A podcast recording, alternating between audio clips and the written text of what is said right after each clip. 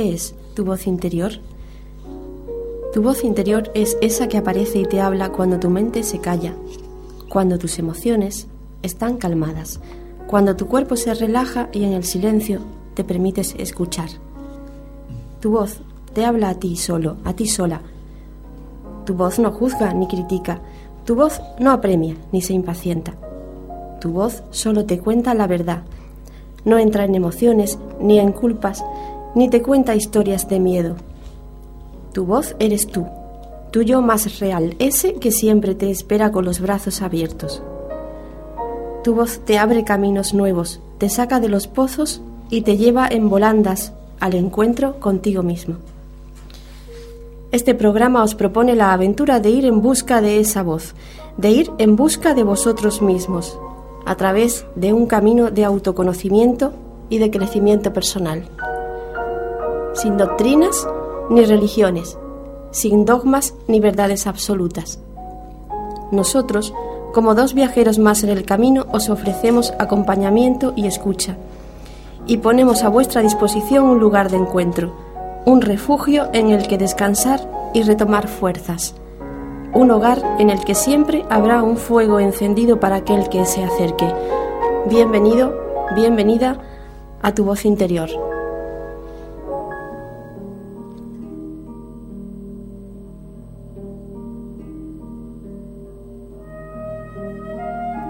Un científico que vivía preocupado por los problemas del mundo estaba decidido a encontrar las respuestas necesarias para solucionarlos. Por eso pasaba día tras día en el estudio de su casa en busca de respuestas para sus dudas. Una tarde su hijo de cinco años entró en el estudio con la intención de ayudarle a trabajar.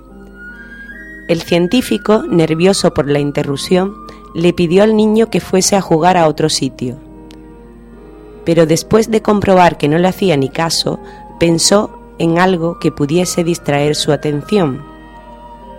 Perfecto, encontró una revista y vio que en una de sus páginas había un mapa del mundo. Justo lo que necesitaba. Arrancó la hoja, recortó el mapa en muchos trozos y junto con un rollo de celo se lo dio a su hijo diciendo, Mira hijo, como te gusta tanto los puzzles, te voy a dar el mundo en trocitos para que lo arregles sin ayuda de nadie.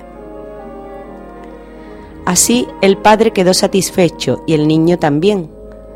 El padre porque pensó que el niño tardaría más de una hora en hacerlo. El niño porque creyó que estaba ayudando a su padre. Pero después de unos minutos el niño exclamó, Papá, ya, el padre, en un primer momento, no dio crédito a las palabras del niño. Era imposible que a su edad hubiera conseguido recomponer un mapa que nunca había visto antes. Desconfiado, el científico levantó la vista del libro que leía, convencido de que vería un resultado desastroso propio de un niño de cinco años. Pero para su sorpresa comprobó que el mapa estaba perfectamente reconstruido. Cada trocito había sido colocado y pegado en el lugar correspondiente. Sin salir de su asombro y mirando fijamente el mapa, le dijo al niño, Hijo, si tú no sabías cómo era el mundo, ¿cómo has podido hacerlo? Muy fácil, papá, contestó el niño. Cuando arrancaste la hoja de la revista, vi que por el otro lado había un hombre. Di la vuelta a los trocitos que me diste y me puse a hacer el puzzle del hombre, que sí sabía cómo era. Cuando conseguí arreglar al hombre, di la vuelta a la hoja y vi que había arreglado el mundo.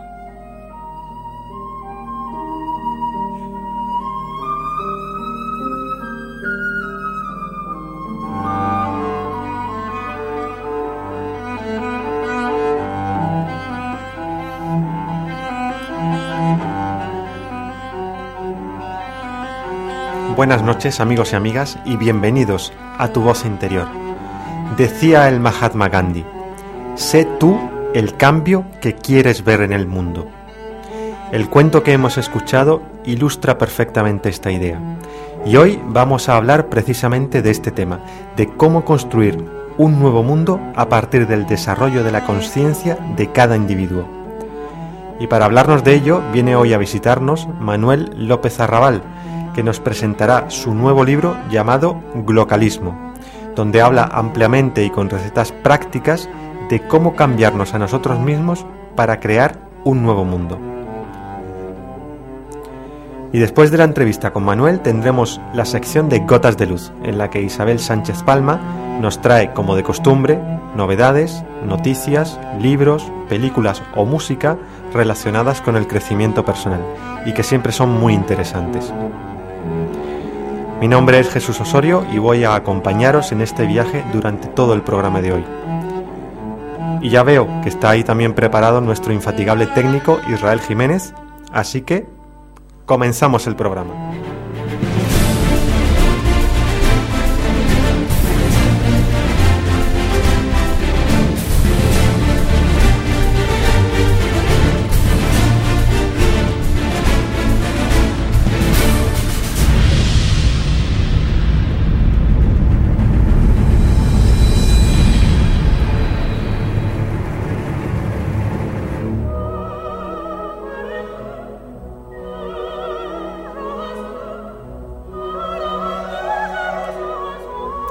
Bueno, ya estamos aquí para hablar de cómo construir un nuevo mundo a partir de la conciencia individual de cada persona.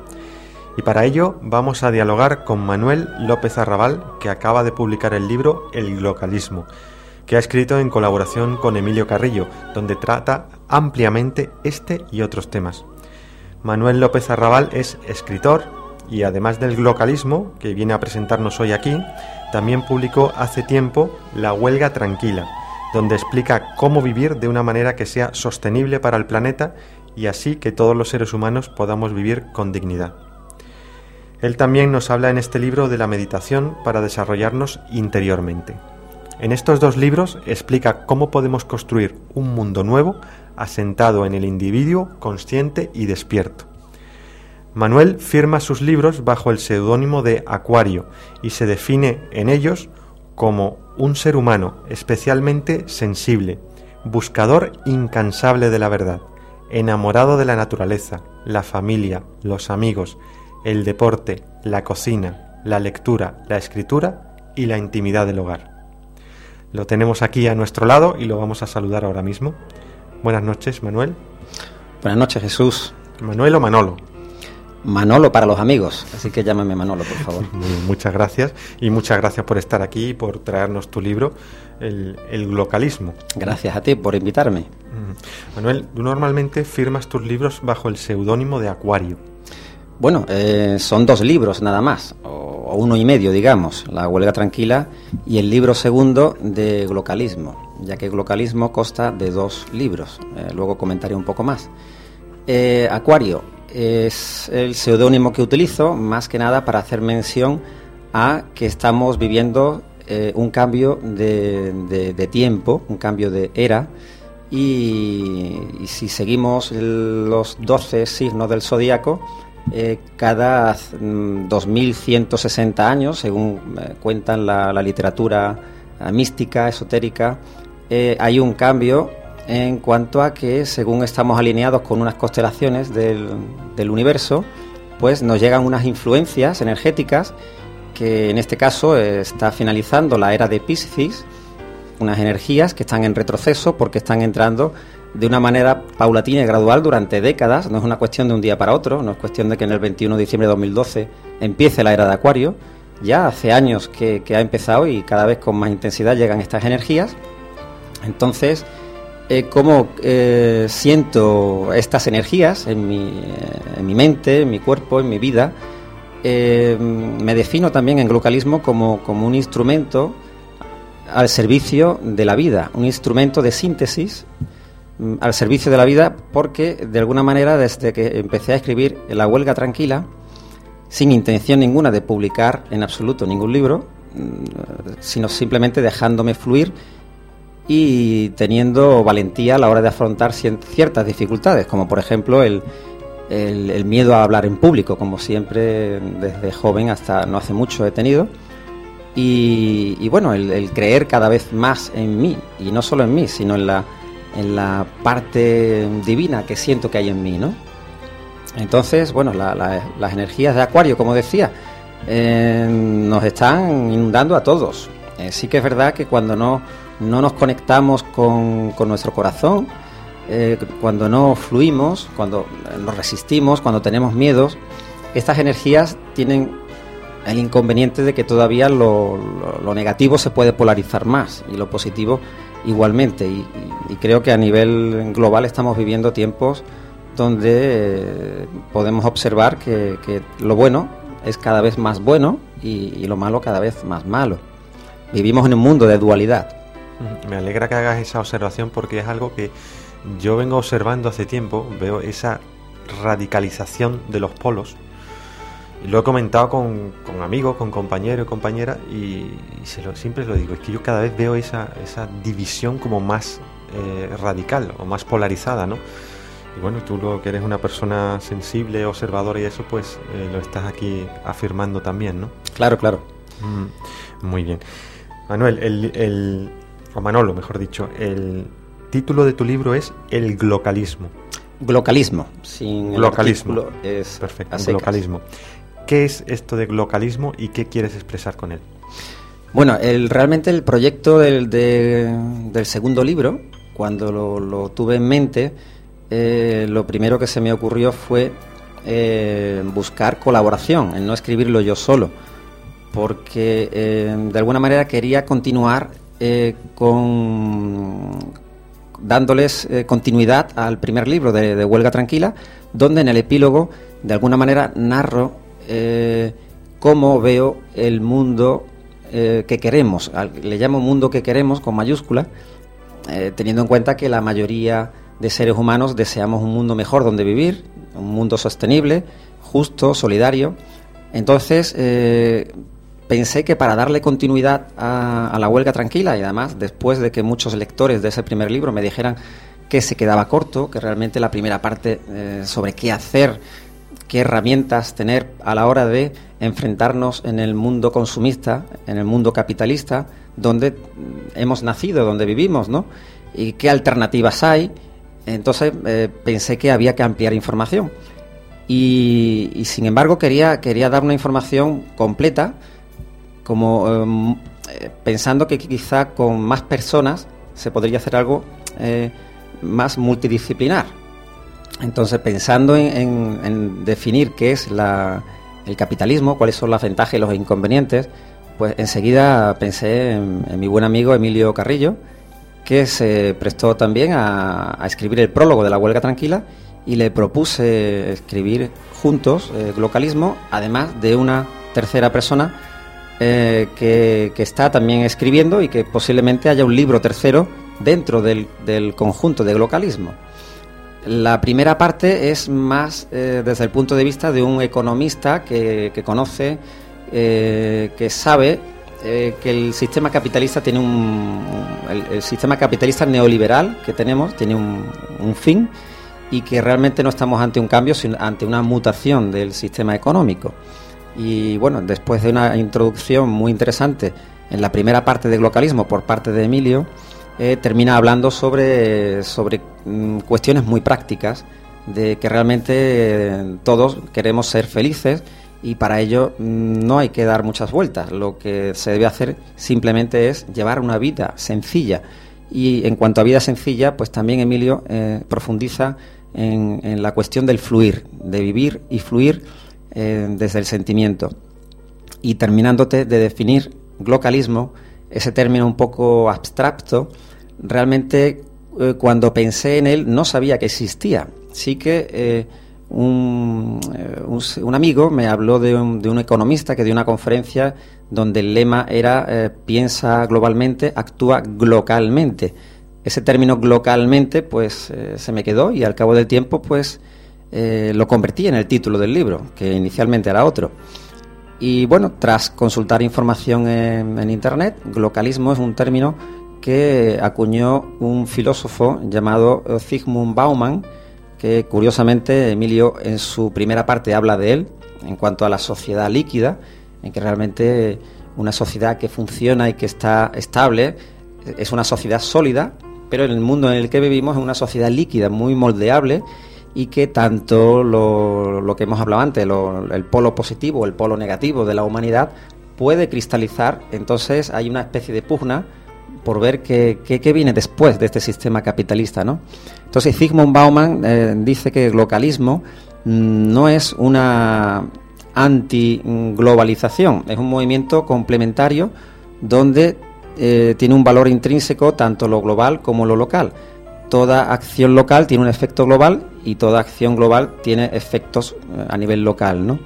Entonces es eh, las dos caras de la misma moneda y pensemos que cada vez que actuemos a nivel local, en el más mínimo detalle a la hora de consumir cualquier producto, tiene una repercusión a nivel global. El que seamos conscientes de comprar productos de, comercio justo, de eh, ecológicos, pues ello tiene una repercusión sobre la salud del planeta y además de la salud personal de quien lo consume, ¿verdad? El efecto mariposa, ¿no? Bien. ¿Y qué podemos hacer cada uno de nosotros para cooperar eh, en la construcción de un mundo mejor?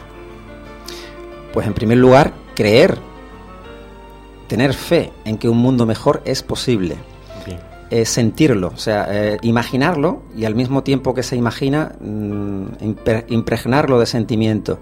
Eh, yo, eh, desde mi punto de vista personal, decir esto parece mm, muy sencillo de decir, evidentemente, pero ante, ante la inundación de noticias que continuamente nos llegan a través de los medios de comunicación, difícilmente cualquier persona puede pensar que un mundo mejor está cerca o a nuestro alcance. Yo personalmente creo que sí está cerca y si no para mí, sí para mi hijo.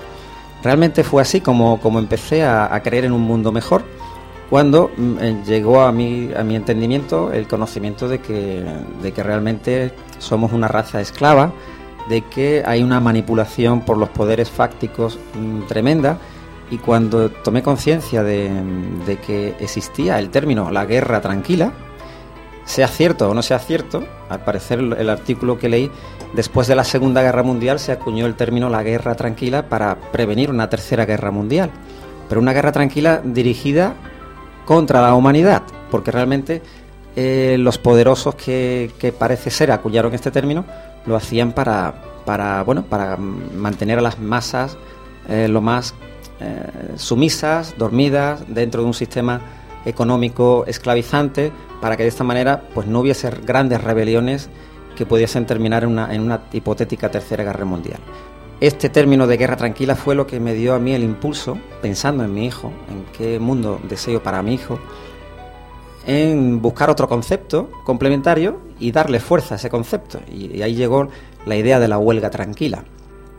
Huelga tranquila que, que es muy práctica en, la primera parte del libro, pues eh, doy pautas muy simples, como por ejemplo eh, a la hora de, de usar la banca, pues si no tenemos más remedio que tener la, nómina y un dinero en un banco, eh, hacer no hacer uso de sus servicios, salvo que sea una banca ética, y la tarjeta de crédito no comprar con ella, sino simplemente pues sacar dinero de un cajero automático y no más. Eh, aspectos tan sencillos como esos que se convierten luego en un hábito es fácil de, llevar a, cabo. Y además eh, también doy mucha importancia al estilo de vida saludable. Todo lo que sea saludable para el cuerpo lo es también para el planeta. Porque efectivamente en el libro tú hablas de que hay un gobierno secreto de la, de la Tierra, ¿no? y que existe como una agenda secreta, es decir, que... que Todo esto son conocimientos que me llegan y que en la huelga tranquila mm, para nada digo que eso sea cierto, sino que es información que me ha llegado y me ha, y me ha hecho reaccionar de una manera eh, constructivista, eh, para nada denunciar y destruir eh, a quienes mm, parece ser pretenden este tipo de control, pero sobre todo que, que sirva el conocer esta información eh, negativa para que cada cual pueda aportar su granito de arena en, el, en su día a día. No hace falta eh, hacer grandes acciones como, como lo hizo Gandhi en su día en la India, ¿no? Ojalá tuviéramos muchos Gandhis, pero seguro que aparecerán. Pero de alguna manera este gobierno secreto lo que está intentando es dirigirnos y está intentando imponer un pensamiento único. Sí. Es lo que tú afirmas, ¿no? Sí. Para tener el poder absoluto de, de la población, ¿no?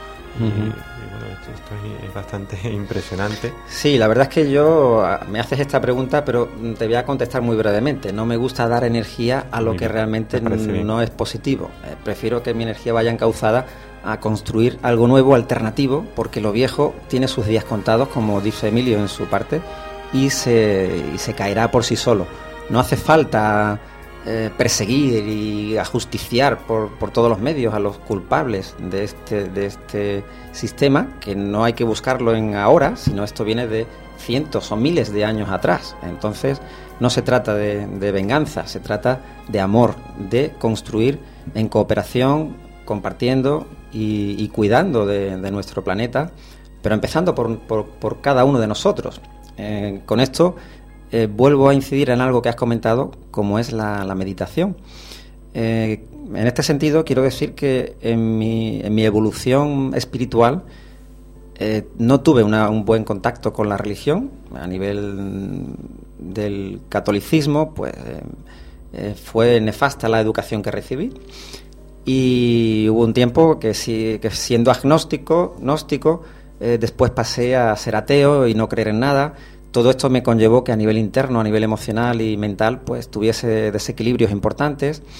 Y para poder encontrar paz en mi interior, mm, me atrajo mucho el budismo. A nivel de, budismo, empecé conociendo la figura de Buda, de Siddhartha Gautama, y luego distintos autores eh, un, libro en especial que me produjo eh, gran paz y al mismo tiempo pude cotejar con otros autores de otras culturas. Es el libro tibetano de la vida y de la muerte de Sogyal Rinpoche. Y bueno en los libros budistas que leía había ejercicios prácticos para para que mi trabajo que me dedico a atender a un público eh, todos los días de 9 a 2 de la mañana eh, tenía un taller fantástico para poder practicar la compasión budista, el término compasión que quizá en Occidente no se entienda muy bien, pero en el budismo es como dar un paso más allá de la célebre frase de- del Maestro Jesús de ama al prójimo como a ti mismo. En el caso de la compasión budista, por lo menos en la corriente que yo leía, se decía que, puedes amar al prójimo como a ti mismo, evidentemente, porque eh, tenemos valor eh, inmenso, somos almas inmortales, eh, somos espíritus eternos, pero que realmente si amas al prójimo como a ti mismo, si tienes varios prójimos, mm, realmente tendrías que amarlos más que a ti mismo. Tiene más valor el dos almas y máxime toda la humanidad que uno mismo. Cuando eh, uno es humilde en su comportamiento y pensamiento, mm, piensa antes en los demás, en el colectivo, en la familia, en los amigos, que en sí mismo. Entonces ese término, ese concepto mm, se me quedó muy impregnado y es como dar un pasito más allá del amor al prójimo. Y, y también en, en tu libro Glocalismo ha- hablas mucho de fluir con la vida. Bien, este, este punto de fluir lo descubrí eh, gracias a lo que yo llamo un- una experiencia mística, un regalo del cielo que llegó en, en un momento de mi vida, justo en el año 2007. Y antes de contar un poco algo sobre este momento, me retrotraigo a, a 17 años atrás. Em, en el año 1990, cuando yo contaba con 22 años, eh, sufrí una, una grave y profunda depresión. Ya en mi adolescencia y juventud, pues eh, siendo hijo mayor de, de cuatro hermanos, pues eh, tuve una infancia muy difícil, no voy a entrar en detalles, que eh, por circunstancias externas a mí, e internas también, entiendo, eh, decidí, no decidí, sino realmente eh, tras una gripe, eh, por las circunstancias que me rodeaban muy difíciles, se llegó a mi mente la idea del suicidio. Idea que en un principio me desestabilizó enormemente, pero me llegó con una fuerza que, que de alguna manera pensé que era muy difícil o imposible quitar esa, esa idea cuando veía que la salida del suicidio era la, única solución que yo veía a mis problemas de aquel entonces. Después de tres meses de, de tener la idea de suicidio, muchos momentos en los que luchaba para deshacer sin embargo, no pedía ayuda. El gran error por mi parte es que no pedía ayuda. Y cuando mi madre me veía llorar y sufrir, pues le decía que no se preocupara, que realmente no, no tenía que temer nada. Sí que temía, ella se, como madre, pues evidentemente se daba cuenta. Pues tres meses más tarde, en, abril del año 1990, después de, pensar de muchas maneras diferentes cómo, cómo quitar mi vida, eh, antes, antes de esto, pues ya hubo muchas luchas, pero que sí que es verdad que cuando pensaba en la forma de poder hacerlo, me sentía incluso cómodo. Con lo cual eh, se afianzaba más y además había otras ideas también, incluso eh, terribles, que no voy a contar, no voy a entrar en detalle, pero me llevó a, intentar eh, suicidarme, pero con, total seguridad de no fallar en el intento. En el momento que, primero, la idea era de ahorcarme con una soga. Tras intentarlo, eh, no pude hacerlo. Estaba en, unas montañas, en, los montes de Málaga, y con mi vehículo, pues eh, pensé que la otra opción que tenía era arrojarme en un, a un barranco, a un precipicio de unos 100 metros de profundidad. Y tras montarme en el coche y a pisar el acelerador, el acelerador a fondo, salir de la curva y empezar el coche a dar las primeras vueltas, pienso que en la primera vuelta fue cuando se abrió la puerta y mi cuerpo salió despedido. Y en pocos metros, dando vueltas, con los ojos cerrados, pues me di cuenta que, que seguía aquí en la Tierra.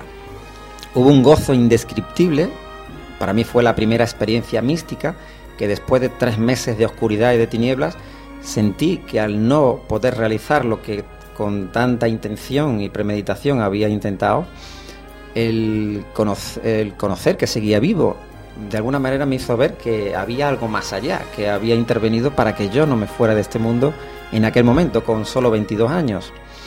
Y, ciertamente a los pocos minutos, también de forma sorprendente, yo no, no, había visto allí a nadie en absoluto, apareció un señor junto a mí que, que me dijo que era un cabrero y me preguntó si había alguien más en el coche, que estaba abajo del todo en el, barranco, ¿no?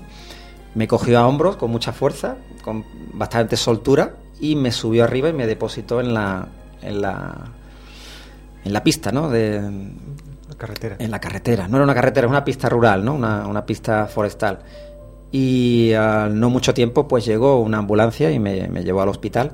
Y bueno, realmente esa fue mi primera demanda de ayuda, porque realmente cuando alguien se encuentra en una situación tan terrible de no querer seguir viviendo, realmente no se da cuenta que hace muchísimo daño a, sus seres queridos y, que, y que realmente es tan fácil como pedir ayuda. No de la forma que yo lo hice, evidentemente, pero es necesario pedir ayuda. Ese fue, ese fue para mí un renacimiento, el renacimiento en el año 90 eh, en aquel momento ya empecé a creer en algo más, ya empecé a tener interés en, el más allá, en lo espiritual, en Dios, en, el universo, en la energía, en fin, no tenía claro en qué, pero sabía que, había algo más. Y tras 17 años de mm, episodios depresivos, que no terminaron ahí, sino que hubo más, y más tarde, años más tarde, el primer episodio maníaco, lo cual significa que en psiquiatría, a partir del momento en que intenté suicidarme hasta que tuve el primer episodio maníaco, bueno, en aquel momento el psiquiatra que me veía pues me diagnosticó trastorno bipolar. Eh, ciertamente después del primer episodio maníaco hubo otros hipomaníacos o crisis espirituales o crisis existenciales, se le puede llamar de muchas maneras, pero sí que es verdad que, ahora, en el momento en que me encuentro, eh, cuando miro hacia atrás, me doy cuenta que he tenido la gran oportunidad de tener experiencias extraordinarias que pocas eh, personas han, tenido, para bien y para mal. Entonces, en, el, en mi caso, el, haber comprobado que existe el infierno, pero aquí en la tierra, no hay que irse más lejos, no, el, infierno no es, un concepto de la iglesia, pero no existe realmente fuera de aquí, existe aquí mismo y cada cual se lo labra. En, mi caso, pues fueron mis pensamientos reiterativos, eh, destructivos hacia mí e incluso en algún momento hacia los demás, incluso algún pensamiento de posible homicidio antes del suicidio. Evidentemente esto mm, es destructivo, pero eh, fácilmente me di cuenta que aplicando la técnica contraria, también con ayuda psicológica, evidentemente, en el momento que en otras depresiones tenía ese tipo de pensamiento, pues podía mm, decir, quiero vivir, merezco vivir, eh, tengo mucho que hacer todavía. Y evidentemente después eh, de todo esto fui capaz de prepararme unas oposiciones, fui capaz con altibajos, en los ciclos de, de, mi, de mi inestabilidad fui capaz de aprobar unas oposiciones. Poco después fui capaz de conocer a una chica con la que ahora mi esposa, a la que amo profundamente y que he podido llevar adelante una relación y, tener un hijo y bueno, y, y ahora sin pretenderlo en absoluto, en el año 2007, como decía, Hubo otro momento cumbre que eh, a nivel de mi familia en un principio y la psiquiatría era una crisis maníaca en toda regla, que me supuso una, sedación y una baja médica de dos meses, que, disfruté de maravilla porque para mí ese fue el, pico opuesto al infierno en la tierra. Ese fue el momento de experimentar el cielo en la tierra, porque sin pretensión ninguna, em, tuve una experiencia corpórea de eh, movimientos que eh, mi cuerpo hacía de una forma totalmente involuntaria y yo como observador pues eh, nada más que podía sentirme tranquilo, me sentía tranquilo y abierto a todo lo que pudiera ocurrir.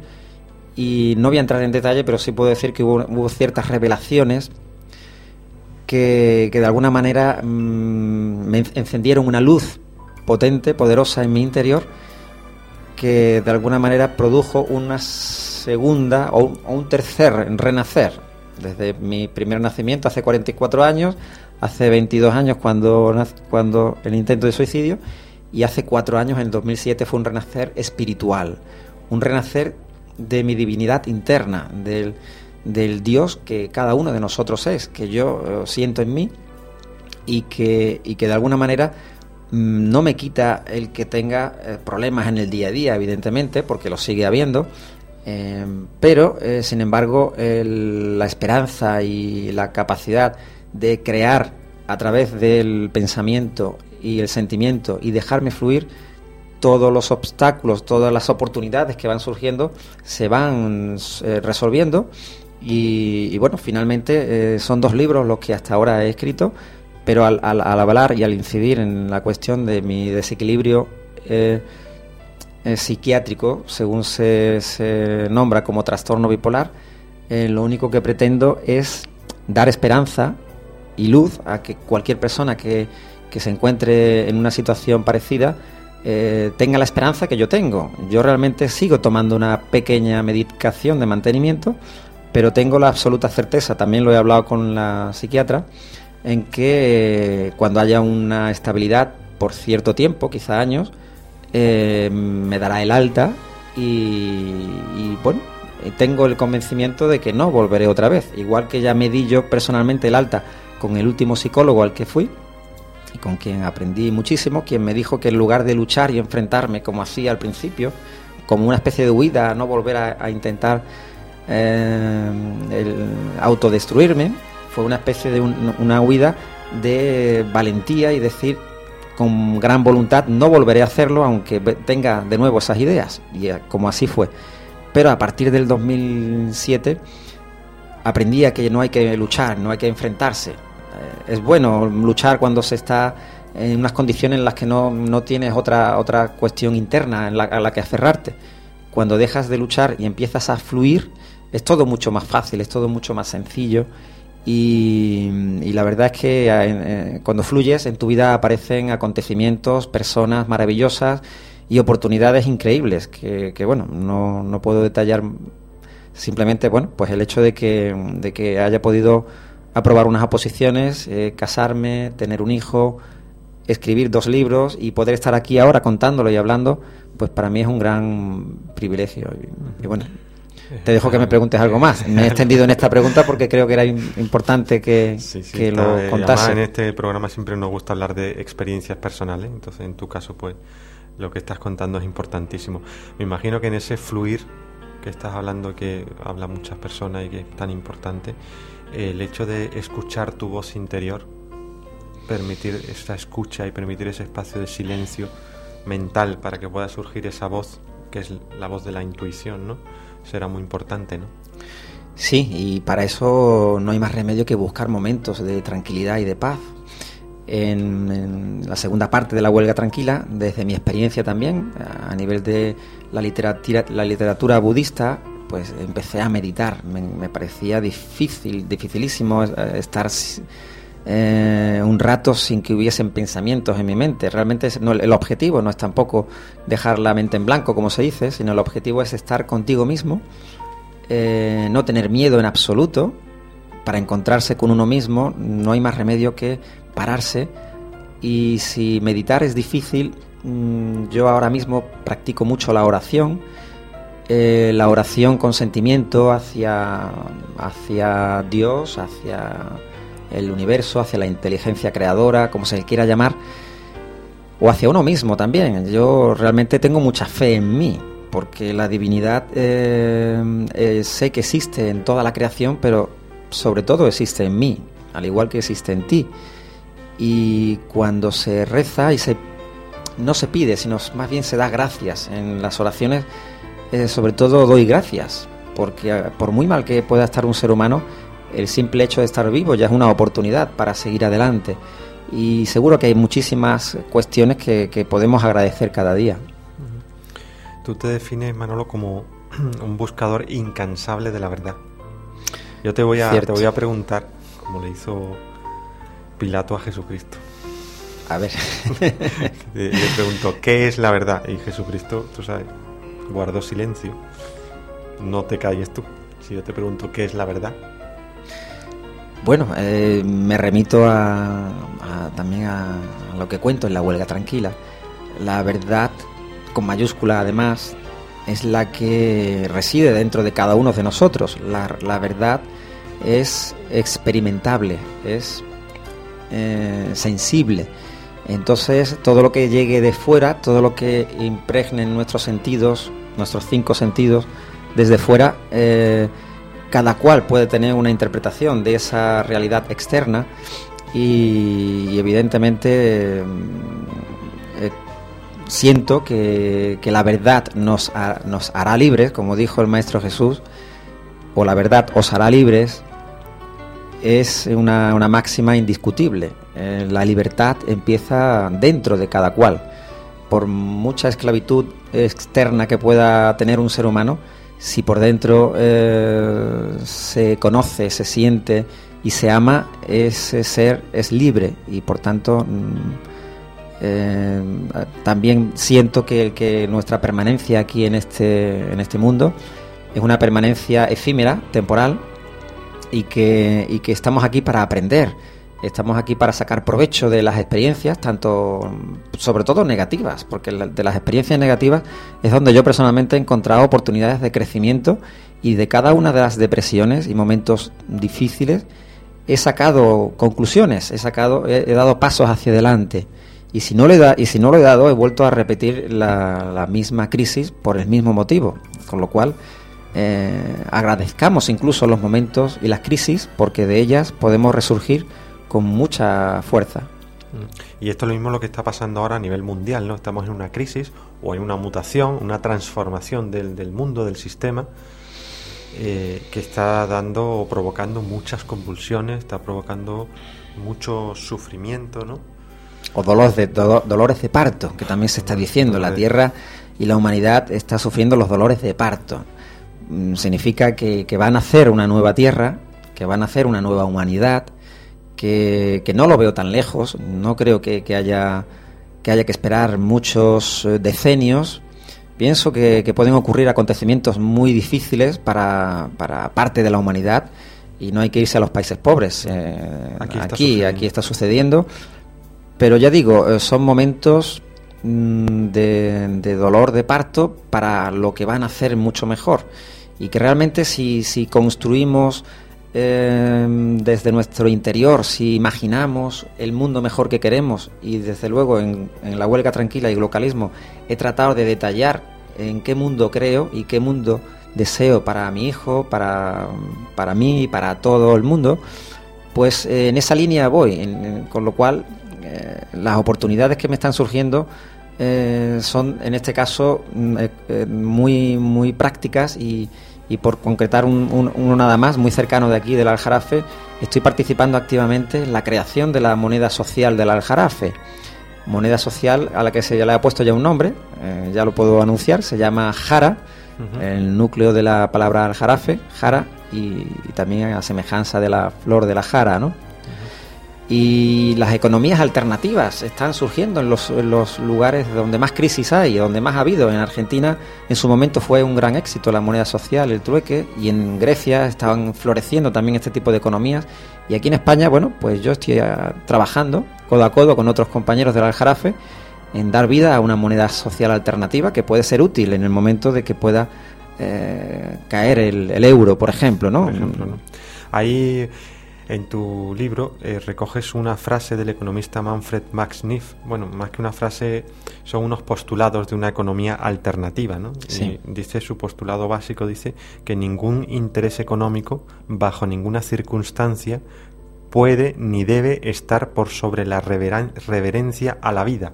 Ese es su postulado básico. Luego dice en su primer postulado sobre esa economía alternativa mundial, dice, esto me parece definitivo, que la economía está para servir a las personas y no las personas para servir a la economía, que es lo que está sucediendo ahora. Es decir, yo veo que esto es tan básico, tan sencillo de entender, que cómo es posible que algo tan, tan evidente se tenga que recordar o se tenga que poner así. Porque lo que está pasando es lo contrario, que estamos nosotros al servicio de la economía. ¿no? Totalmente. De hecho, bueno, tenemos unos patrones de pensamientos que, vienen desde nuestra infancia. Nacemos en un mundo capitalista, competitivo y, no se nos enseña desde la más tierna infancia a, compartir, cooperar. Eh, digo, no se nos enseña eh, a nivel de sociedad, pero que, sí que se, creo que es el camino, el, que la educación debe de, ir eh, desde el punto de vista de la cooperación, el compartir y el cuidar por último ya, Manuel, me gustaría, o Manolo, me gustaría que nos dijeras así rotundamente, una pregunta que te voy a hacer muy brevemente, por favor. Sí. ¿Hay esperanza para el mundo? Toda. Toda la esperanza. De hecho, eh, aunque las noticias no salgan todo lo bueno que se está haciendo, hay muchísimo que se está haciendo buenísimo por, la parte que a mí me toca en, la ciudad en la que vivo y los contactos que tengo que me mandan información. No la información de los telediarios, de la televisión, de la radio convencional. Eh, tengo constancia de que hay grandes eh, masas de seres humanos trabajando, despertando y teniendo más conciencia y coherencia en sus vidas y que la parte oscura, la parte tenebrosa de la humanidad, que es menor, con mucho poder, pues tiene sus días contados y no hace falta denunciarlos ni destaparlos. Hay, hay quienes se dedican a ello, que es importante, pero sobre todo hay que dedicarse de lleno a trabajar cada uno en su, en su lugar, con su familia, en su entorno, en su trabajo, en el día a día.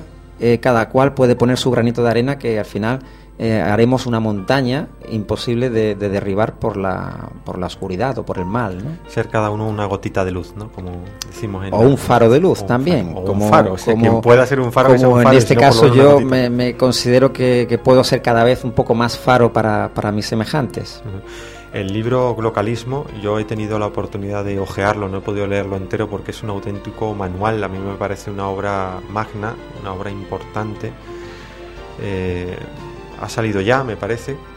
sí, sí, eh, se ha publicado eh, a nivel de libro electrónico. No, no va a salir en papel en principio y eh, como es un libro totalmente altruista por parte de los dos autores, de Emilio Carrillo y mía, también por parte del editor y el maquetador no hay mm, interés económico, entonces hemos pensado que vaya destinado el, el total del precio del libro, que será 4 euros, descargado por internet, para que vaya a una causa solidaria, en este caso una, una ONG sevillana, llamémosle así, llamada Los Ángeles del Círculo. ¿Dónde se puede descargar el libro? Todavía no está disponible en la página de la editorial, pero en breve, eh, a final de noviembre, principio de diciembre, se podrá descargar a través de la página de Ituzi, con C, ituzi.es.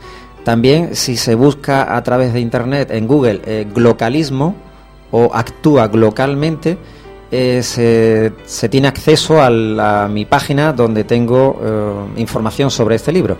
Muy bien, pues desde aquí lo recomendamos encarecidamente porque no, no, va a dejar indiferente a nadie y aporta muchísima información interesantísima. Manuel, muchas gracias por, o Manolo, muchas gracias por haber venido. Muchísimas gracias a ti, Jesús. Compartir. Nos hemos quedado cortos como siempre, pero bueno, siempre habrá alguna otra oportunidad para seguir compartiendo. Encantado de venir aquí a compartir con vosotros. Y ahora vamos a seguir inspirándonos y motivándonos para construir un mundo nuevo.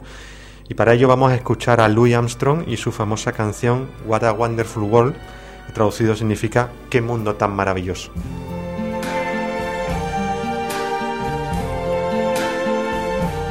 I see trees of green, red roses too. I see them blue for me and you. And I think to myself, what a wonderful world.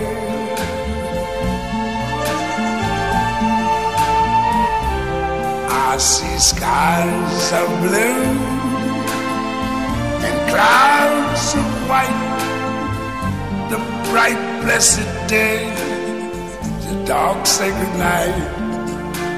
And I think to myself, what a wonderful world.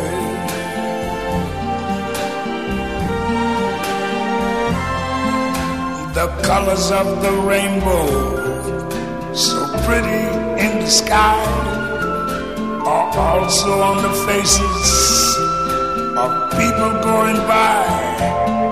I see friends shaking hands, saying, How do you do?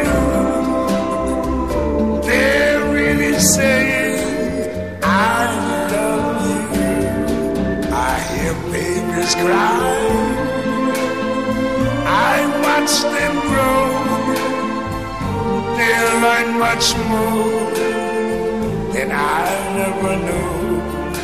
And I think to myself, what a wonderful world.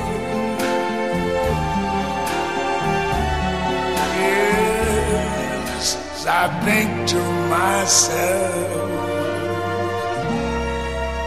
what a wonderful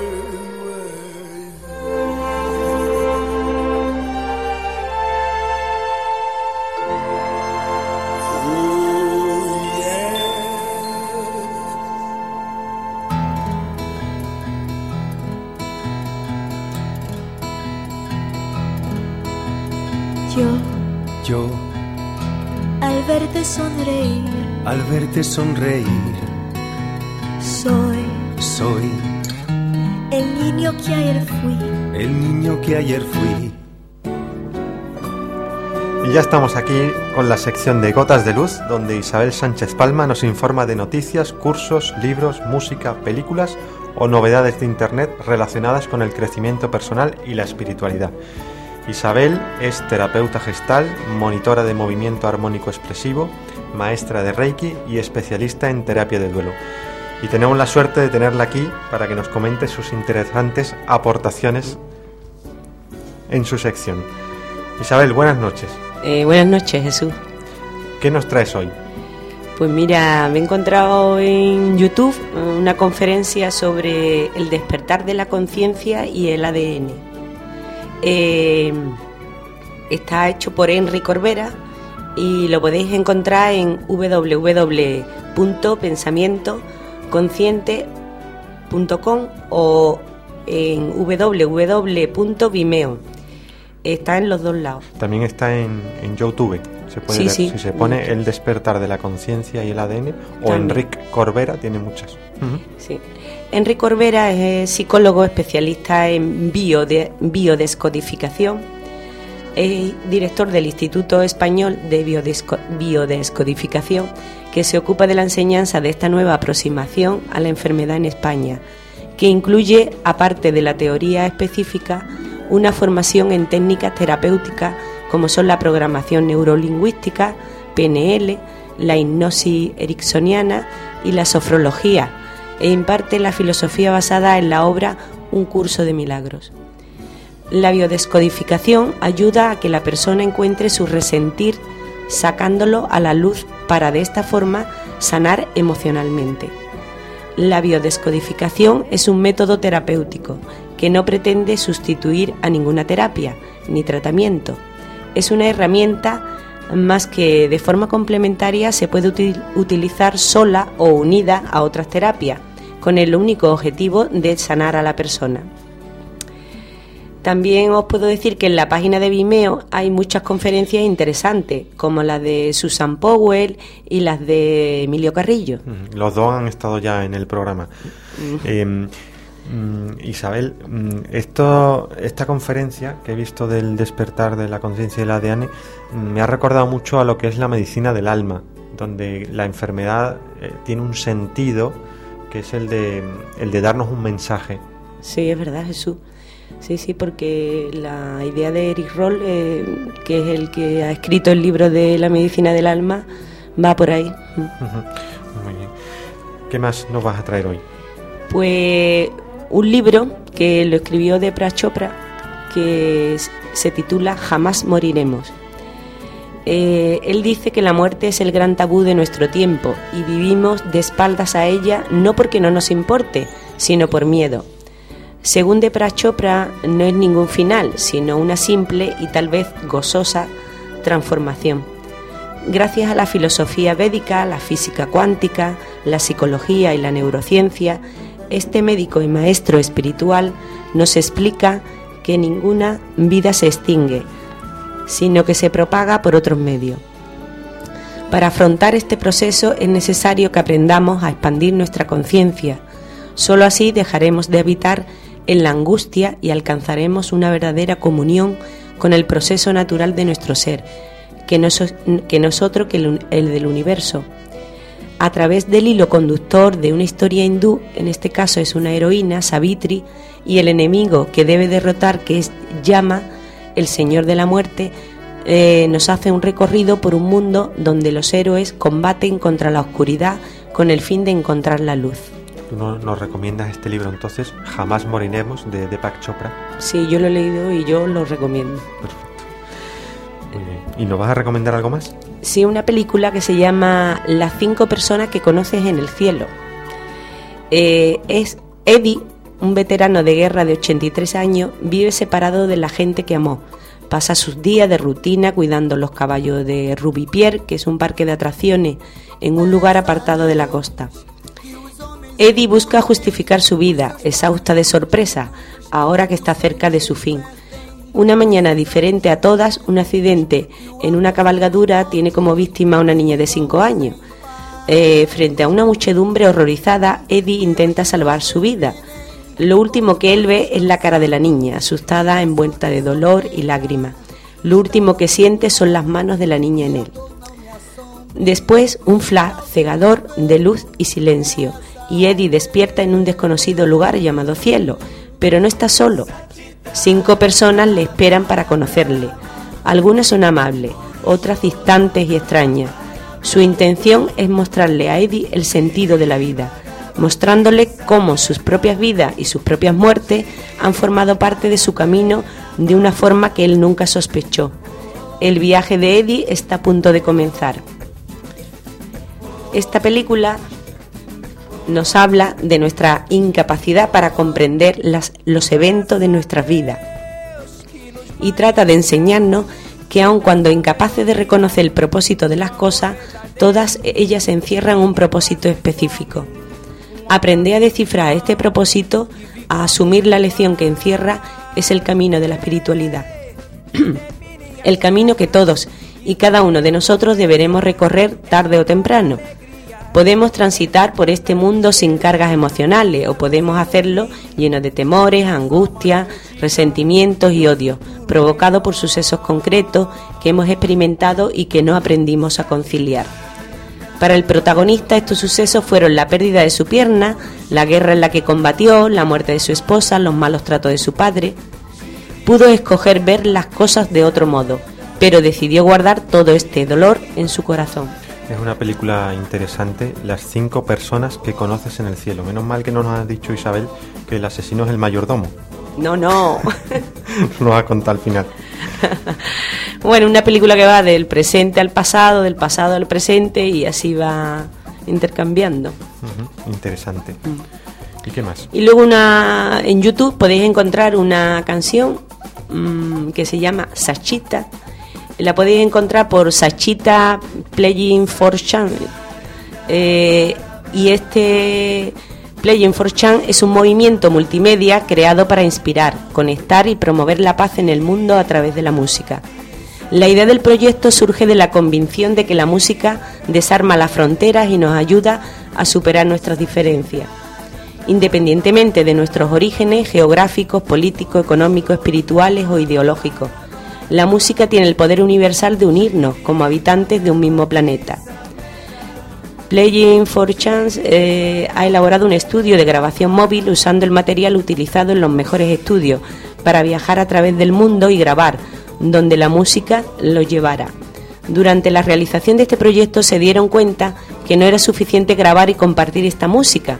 Quisieron encontrar una forma de aportar algo a las comunidades que conocieron a lo largo de sus viajes y que habían compartido tanto con ellos.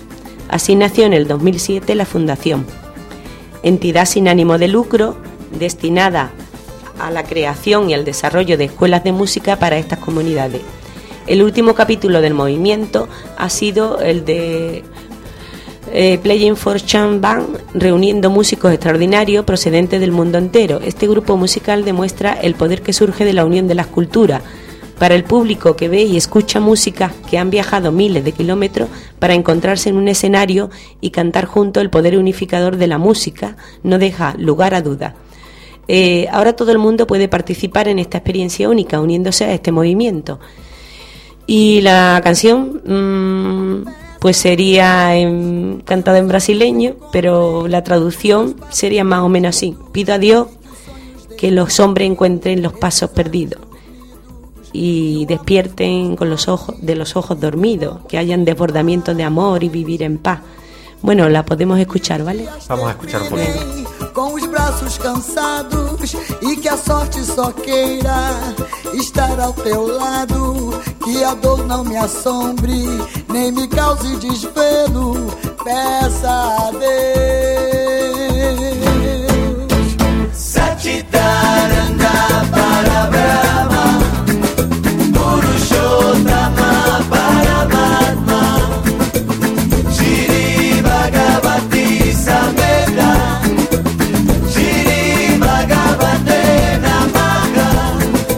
Isabel, y con esta música tan movida que nos has traído, tan Oh. bonita, nos despedimos hasta otro día que tú vengas a traernos tantas cosas como nos traes. Muchas gracias. Muchas gracias a vosotros, Jesús. Israel, adiós. Peça a Deus que nos mande do céu muita sabedoria, um amor verdadeiro, que ninguém passe fome, um abraço de irmão, que vivamos em paz.